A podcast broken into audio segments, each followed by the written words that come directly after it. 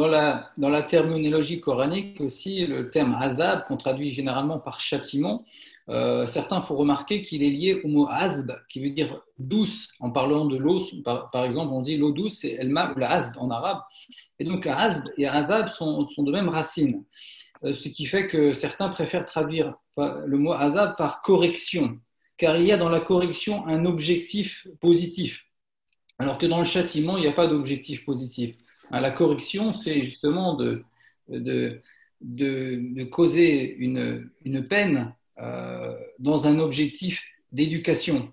Hein, ce qui revient à la question sur l'éducation tout à l'heure. Hein, je n'encourage pas les gens à, pratiquer le. Mais euh, tout, simple, tout, ça pour dire qu'il y a dans, dans, ce terme une indication du fait qu'il euh, y a un objectif dans, dans, dans le mal.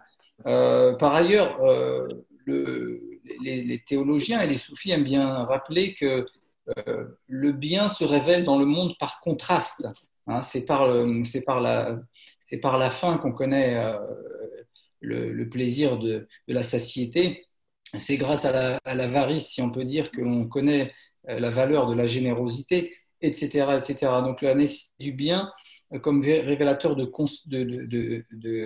des choses, du bien par contraste, Hein, et qui rejoint le fait que euh, le, Coran nous dit euh, que Dieu a créé les hommes li'aboudou, hein, que Dieu a créé, créé l'homme pour qu'il l'adore, et certains commentateurs, Ibn Abbas, disent que ça veut dire pour le connaître. Hein. Euh, et donc le connaître à travers cette création, à travers justement cette... Et connaître les attributs divins, les noms divins, nécessite de faire ce cheminement à travers la dualité, avec toutes ces douleurs, avec toutes ces, tous ces malheurs.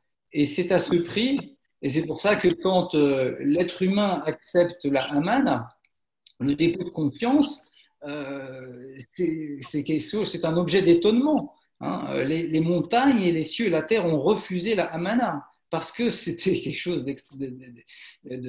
d'insensé hein, de relever cette, ce, défi, ce défi, si on peut dire.